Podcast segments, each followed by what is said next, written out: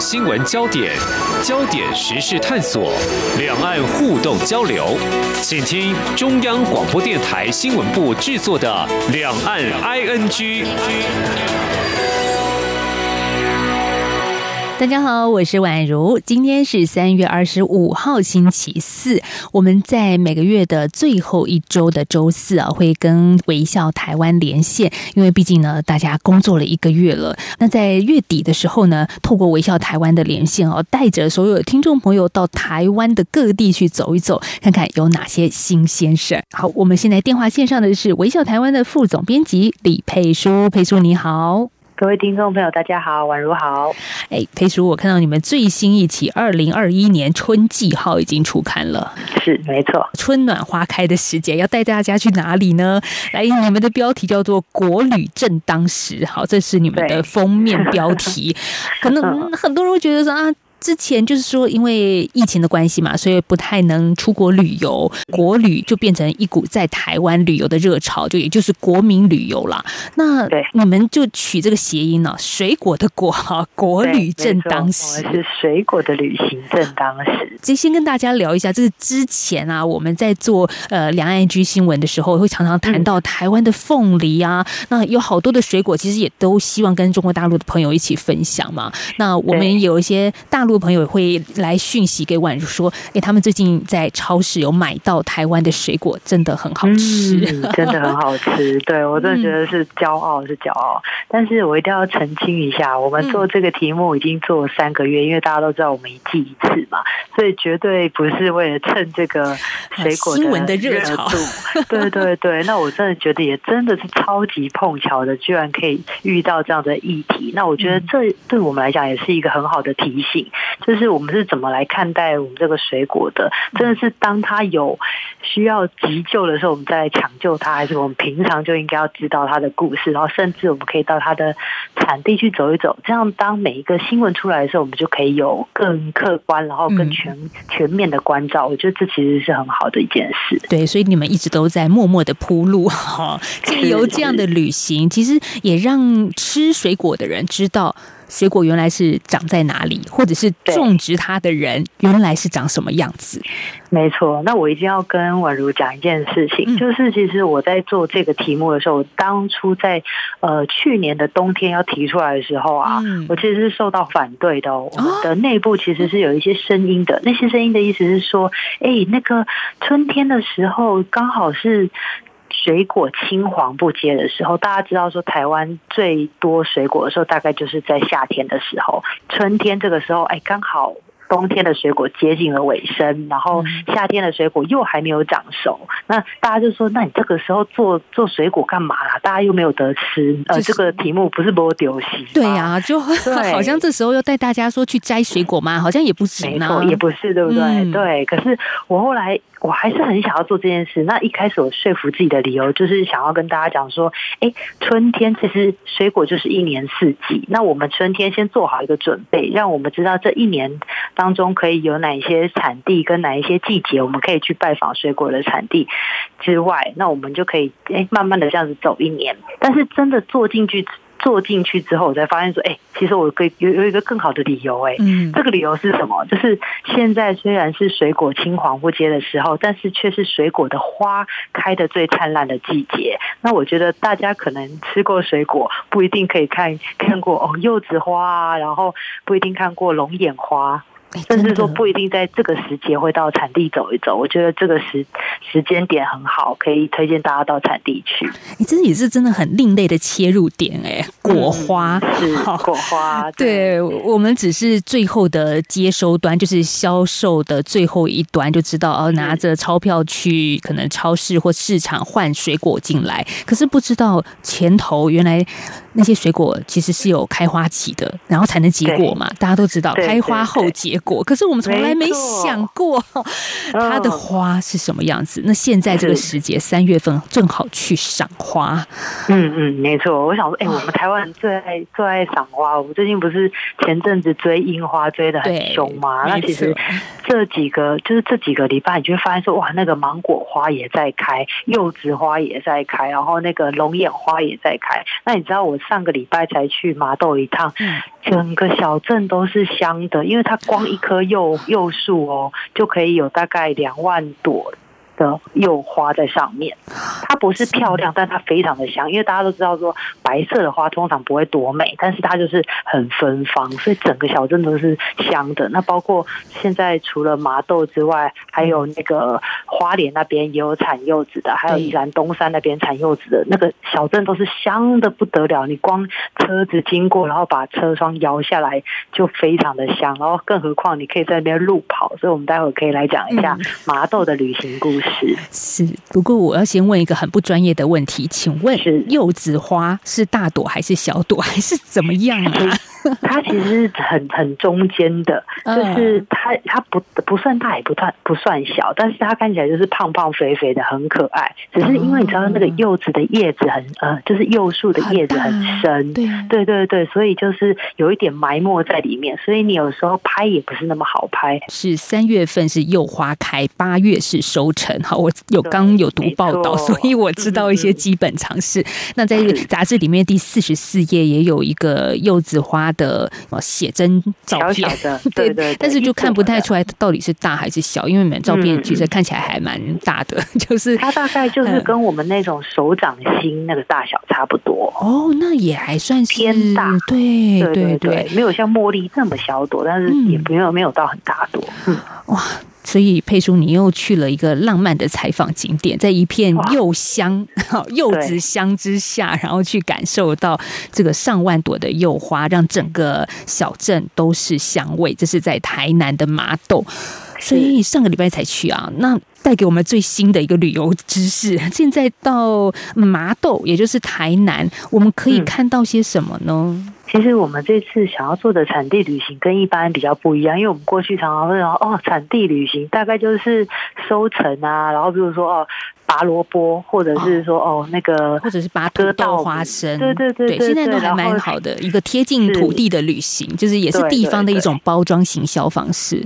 那但是那个就会有一点点短暂，那可能就是一个下午，然后大家一起吃一餐那个料理，就是农村料理，可能就结束了。但是我们这次想要讲的旅行，它是比较全观的，就是这个这个产地其实还有其他的地方，还有其他的特色可以让你去认识。那甚至说。麻豆，你就可以待两天一夜，甚至三天两夜。那我们透过这样子的切入点来，大家来带大家进行一个产地的旅行。是那如果只看柚花，我们怎么样看得更深入，甚至安排到你说的三天两夜呢？我们这次其实采访了一个叫做“五零一二柚意思”，就是柚子的柚柚意思，有意思的谐音。对对对，那“五零一二柚意思”这个呃形容。我们都称他为很有型的农夫。形容这个里面有没有他的照片吗？还是在那个封面，就是文旦的那个第四十二页，就是那个在那个大树呃柚树下的那个帅哥，就是有点像日本型男，这开是不是？有，然后他就穿着穿着那个工作服，然后长发，然后绑一个马尾，然后皮肤很黑。他很好玩，他以前其实是一个厨师，嗯，但是他当初想要因为。太太啊，女儿啊，妈妈都在麻豆，那他就觉得哇，真的是女生宿舍哎，这样太他太担心了。人在台北工作，然后呃一家老小都在麻豆，所以他其实很想回去。但我觉得很有趣的是，我们通常我们都误以为说啊游子回乡应该妈妈都会很开心，有没有热泪欢迎？结果他不是，他妈妈超反对的，他就想说啊，就是做农夫这么辛苦啊，然后我好不容易就是把你养大，你应该去外面打拼啊，出人头地。所以，他其实那时候要回乡的时候。遭受到很多的阻止，那他是一方面慢慢的跟妈妈这样沟通沟通沟通，然后告诉他说没关系，我可以在这边安身立命，可以真的可以在这边呃好好的生活，然后有很好的收入。所以呃他一开始怎么办呢？他先跟太太在早市摆摊哦，还要卖砂锅鱼头哦，先让他有一个基本的收入，然后下午再种柚子。我觉得哇，其实那个我们所谓想象的青农返乡，真的没有这么浓容易。他一来。还要先要知道怎么样可以活下去，二来还要面对，比如说家乡跟相亲的一些眼光跟那个就是讨论，我觉得哇，真的好辛苦，好像不是真的都市人所想象中的浪漫呢。对，没错，因为大家可能也会觉得说啊，你是不是在都市混不下去哈，你才回来哈，你才接班哦，其实不是哎，他们家真的算是老长了，就是我们说的五十年以上的幼树，所以大家都知道说老长的柚子都很好吃，但其实他回去的时候，他也还想要做一些进步，那个进步是怎么样？就是譬如说，他想要不使用除草剂，嗯，跟草生栽培。那其实我们讲这个好像都很遥远，然后那个不使用除草剂、草生栽培，那好像都是字字面上的意思。但是它其实很容易，但是做起来很困难，对，很难。而且还有一件事情，他为什么要这么做？其实不只是就是呃，就是对于人的身体好之外，其实。你知道我们现在不是很常讲那种极端气候嘛？像譬如说这这几个月台湾就是很少下雨嘛。你看我们看到日月潭的水水位就是一天比一天低，那其实这对农作物都有影响的。但是如果用草生栽培，草生栽培意思是说它是不用除草剂，它只用人工的除草，然后让草杂草跟这些作物可以一起生长。那它这有点像是呃那个作物的棉被一样，其实是可以保护它的，而且甚至可以降低病虫害的发生。这其实是可以对抗所谓的极端气候，譬如说太多雨的时候、台风天的时候，它还可以维持一定的收成。我觉得这是很不容易的。好，所以前端要有这样子的理念，跟真正去落实所谓的就是与环境共生、友善环境的种植方式，才有可能做到。没错，但是你知道这这个一开始很很好笑，然后他那个隔壁的阿伯啊、阿姐啊，都会来骂他，一起就扁端，说就是就骂他说你很懒惰，都不除草。对，然后他他们要是夫妻俩外出的时候，妈妈有时候还就是偷偷帮他 喷一下除草剂，然后回来就会吵架，就是我是经历过这种过程，沟通沟通不断的沟通，那一直到就是有一好像我记得他跟我讲说有一年刚好就是极端气候，不知道是台遇到台风的状态的样子，然后别人可能通常一棵树可以产到八百到五百。呃，五百到八百克的文旦哦，可是那一年因为气候异常，别人有的时候一棵树可能只有十几颗的柚子，可是他们的产量跟品质都可以维持。那时候他妈妈在说：“嗯，好了好了，你有你有你的一套，我就可以安心的交棒给你。”他是透过这样子的方式才有办法再这样子接受他的幼园。嗯，但是有这样子的种植跟理念是很好。那通常我们会知道，农夫要行销又是另外一个专业了。哦，真的真的，我觉得我这次会找他，也是因为他不单纯只是一个。柚子的农夫，因为要找很好的柚子农夫，可能相对来讲比较多。可是我觉得他一个人要做的事情太多了，包括他这次最吸引我的是他在柚树下办音乐会。我们这时候就我们那我们上个礼拜去的时候，就是在他的那个柚花园，然后就有谢明佑老师，就是金曲奖的歌王来那个柚树下唱歌给大家听。然后他还弄了一些，比如说呃现切的那个柚花蜜啊，然后做了。一系列的野餐、下午茶，就觉得哇，这个产地跟我们想象的真的完全不一样。是。有柚子的香味，又可以听歌，然后又有下午茶，那根本是不输五星级饭店，而且更天然，真的完全是。而且我他除了卖我们所知道的这种熟果实之外，就是水果之外，他还有研发其他的产品，像柚子和风酱。其实我你知道，我认识他就是因为这个柚子，因为你吃了和风酱嘛，对我就屌了，因为他那个很好玩，他就是用柚子下去做的和风酱，就是我们一般在吃。沙拉林的那个很好吃，可是，一般在外面多多少少真的都会有添加，因为它要为了要保存的关系。那我真的好不容易才找到这么一罐柚子和风酱，它是完全无添加。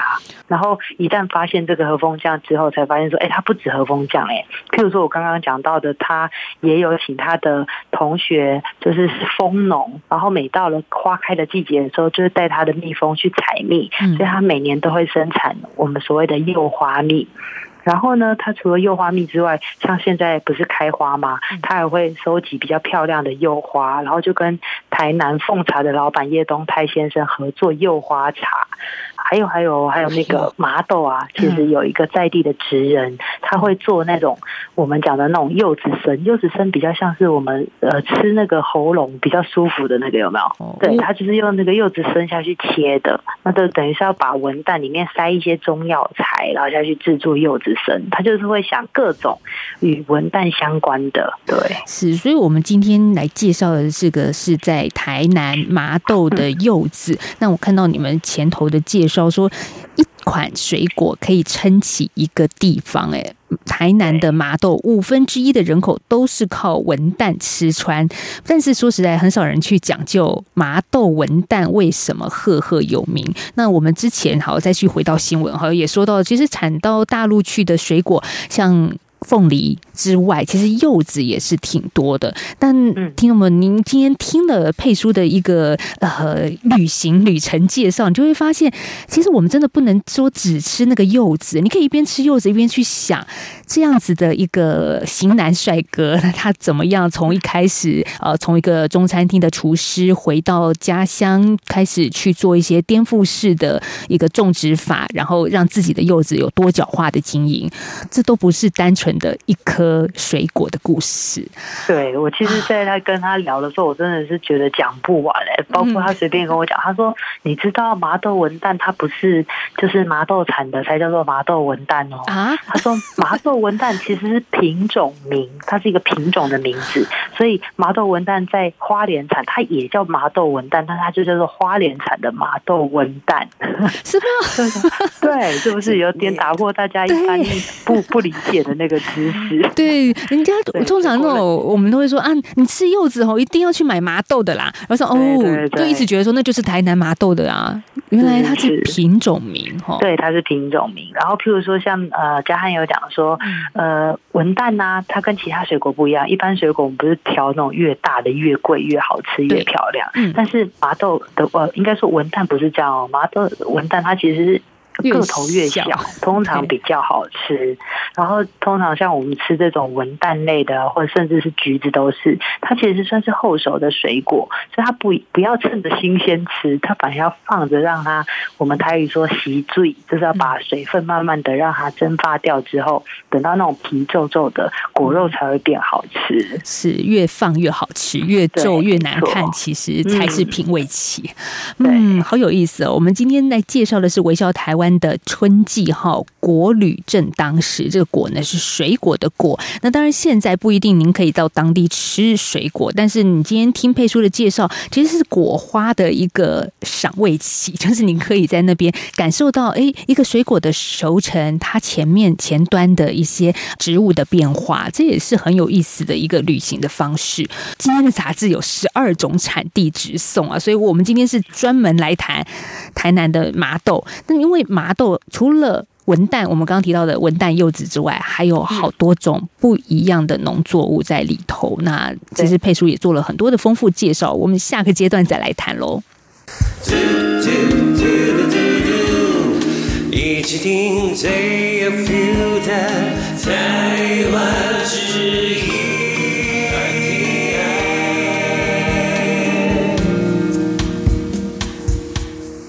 继续回到两岸 I N G 节目，我是宛如。在今天我们谈到的是微笑台湾的春季号刚刚出炉。好，那既然佩叔你到了麻豆去，我想对你来说绝对不能只带柚子回来，你还带了好多东西哎。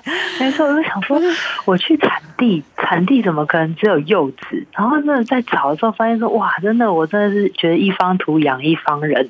到了产地，你吃什么东西，你都会觉得哇，怎么都那么好吃。所以那时候。嘉汉除了带我去他的幼稚园走走之外，他跟我讲说，我一定要还要带你去另外一个地方，叫做冠峰芦笋园。那这个青农很有意思，他以前呢是职业军人，然后后来呢也尝试过做过设计师，但是最后他选择他种芦笋。嗯，然后他的芦笋其实只有两分地小小的，因为他就只有跟他妈妈两个人在种。嗯，但你会觉得说哇，我去看那个芦笋园，好漂亮哦，因为它真的是前不着村后不着店。然后我就问他说，你为什么要选在这个前不着村后不着店的地方种？他说，因为他要种的是友善种植的。那必须可能要很担心的是林田的污染。那你没有办法去规定说隔壁的田是要种惯性还是种有机的，所以他只好去选择那种我们所谓比较偏一点的位置，他就可以好好的种他的有机的芦笋，友善的芦笋。那那个他的芦笋跟其他人不一样是，其实一般人都以为芦笋是短期作物，两年就可以砍掉了，但是其实。芦笋越重的话，它的那个牙盘越稳固，芦笋也就越健康。所以你看到那个呃，这个。我们说冠峰芦笋园，它的芦笋呢就跟一般的不太一样，它真的算是老张的芦笋，然后是台南四号。那我一定要说一下，它这个台南四号的绿芦笋，就只有在他自己的 FB 上卖。他真的是很早期就开始经营他的社区，对对对。然后他就说，其实网络他的脸粉丝页就等于算是他的产销履历。他每天拍，然后你每天就可以看到说，哎，你将来要吃的芦笋它是怎么长大的。那他每每年大概在母亲节的前后，嗯，就是芦笋最肥美的时节，所以可以在这个时间点关注他他的脸书，就可以跟他订芦笋。哦，你知道我其实，在台北的超市啊，我也很喜欢买芦笋，可是经常都会写某某国家进口，然后你就会觉得，嗯，有的时候真的很想吃一下台湾我们自己农夫的优质产品，哎，不太想买进口食品。那是，但是选择有限，就是他们的量，就是台湾的量也不一定那么多，不一定都能够吃得到啊。嗯嗯，这我觉得也是，我这也是我们去产地一个很很大的，我觉得优点，就是你一定要跟农夫聊天。就像我们常常会有很多疑惑，为什么都是国外的芦笋，为什么台湾自己不种？那你真的在跟他聊的时候，你就会知道说，哎，种芦笋因为不简单，为什么？因为他就跟我讲，种芦笋的口袋要够深，因为芦笋它其实是很重施肥的，很重吃肥的。那它要用有机肥，那个价格其实不便宜。再来有一个很重要的事情，就是它需要比较长的栽培时间。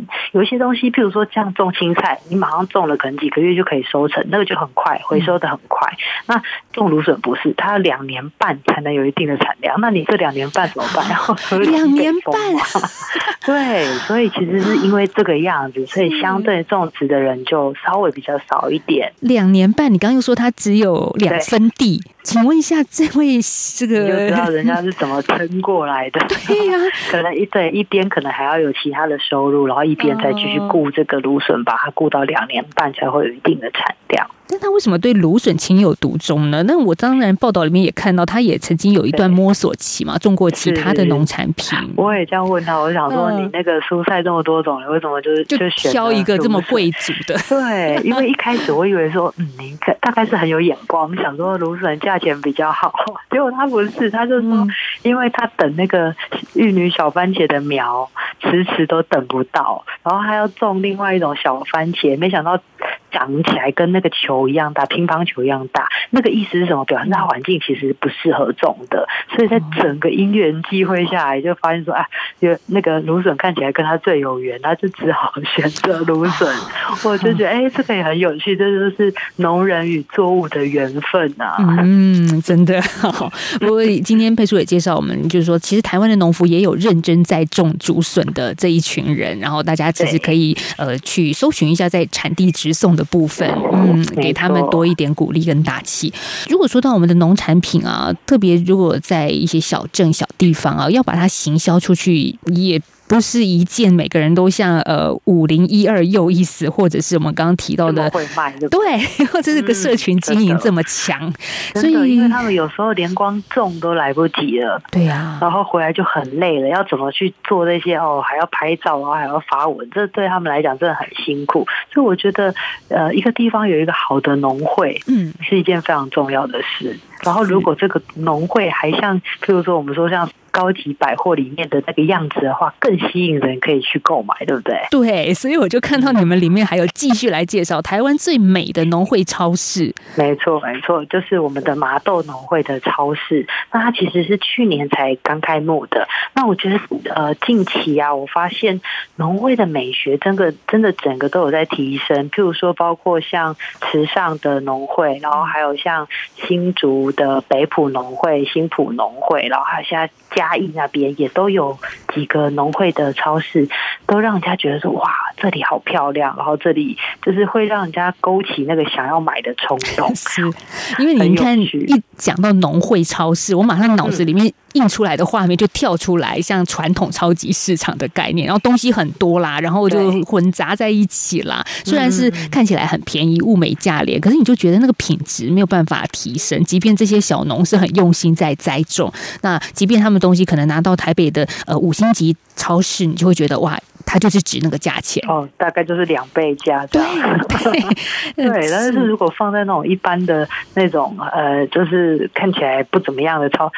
呃，店比较传统，觉得不想买它。对对，那个价值衬托不出来啊。是是是，所以那时候我们麻豆呃农会的总干事孙总干事他就就有在讲说，他觉得农农会其实就是要帮农民争取舞台嘛。那你如果生意好的话，才能够真正的帮助到农民。所以他那时候其实这个农会超市啊，他。比较属于麻豆比较外围的地方，然后原本真的是想要打算委外经营了，但是他就是因为这个想法，所以他还是去争取到经费，然后真的就把钱砸下去，然后请到了设计师来帮他全新做这个规划。然后我觉得他的选物让人家很喜欢的，就是他把它分成麻豆的专区，就是你在这个地方你可以专门只买到麻豆的东西，然后另外一边就是有小农跟青农的产品，然后还有一边。是全国农会的选物，所以我觉得他这个动动线非常的清楚，而且他其实帮呃文旦这边也做不少的系列产品，像包括呃麻豆的这边的酱油啊，黑豆酱油啊，还有用那个文旦做成的冰淇淋，还有甚至还有洗头发的啊，然后就是一些嗯香氛的产品也有都做，我就觉得哎这个好有趣，而且它其中一个我一定要推荐的叫做没有片儿。梅子的梅，然后柚子的柚，梅柚片儿就是那个一片一片的。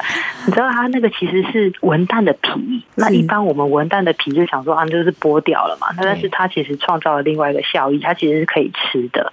那就是我们一般说说的那个柚皮干有没有？但是它比较特别的是，它不用那种食用的柠檬酸，它是改用呃南投信义香农会的青梅汁做浸泡。所以就很刷嘴又很健康，而且其实为什么他要做这个零嘴？其实是因为，呃，在麻豆有六成文旦虽然都有产销履历，但是因为他们的病虫害比较多，所以你知道被那种蚊呃被那个什么蜜蜂一叮啊，然后什么虫子一咬啊，皮就不够美。它那个卖相就有差，所以他就干脆把这样子的文旦的皮拿来做加工，可以帮助农民有其他的收入。